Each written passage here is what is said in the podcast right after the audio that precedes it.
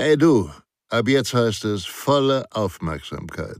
Denn Sicherheit, das Fachmagazin, kannst du ab sofort kostenfrei abonnieren unter www.sicherheit-das-fachmagazin.de. Ihr B.A.J. Schwanebacke.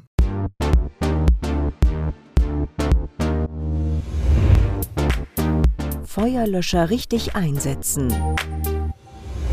Erstens. Achten Sie beim Löschen auf die Windrichtung und halten Sie ausreichend Sicherheitsabstand zum Feuer. Löschen Sie Flammen niemals direkt, sondern löschen Sie stattdessen immer das Brandgut. Zweitens. Löschen Sie Flächenbrände stets von vorne nach hinten. Drittens. Löschen Sie Tropf- und Fließbrände stets von oben nach unten. Viertens. Löschen Sie Brände stoßweise und halten Sie unbedingt Löschmittelreserven für eine eventuelle Wiederentzündung bereit.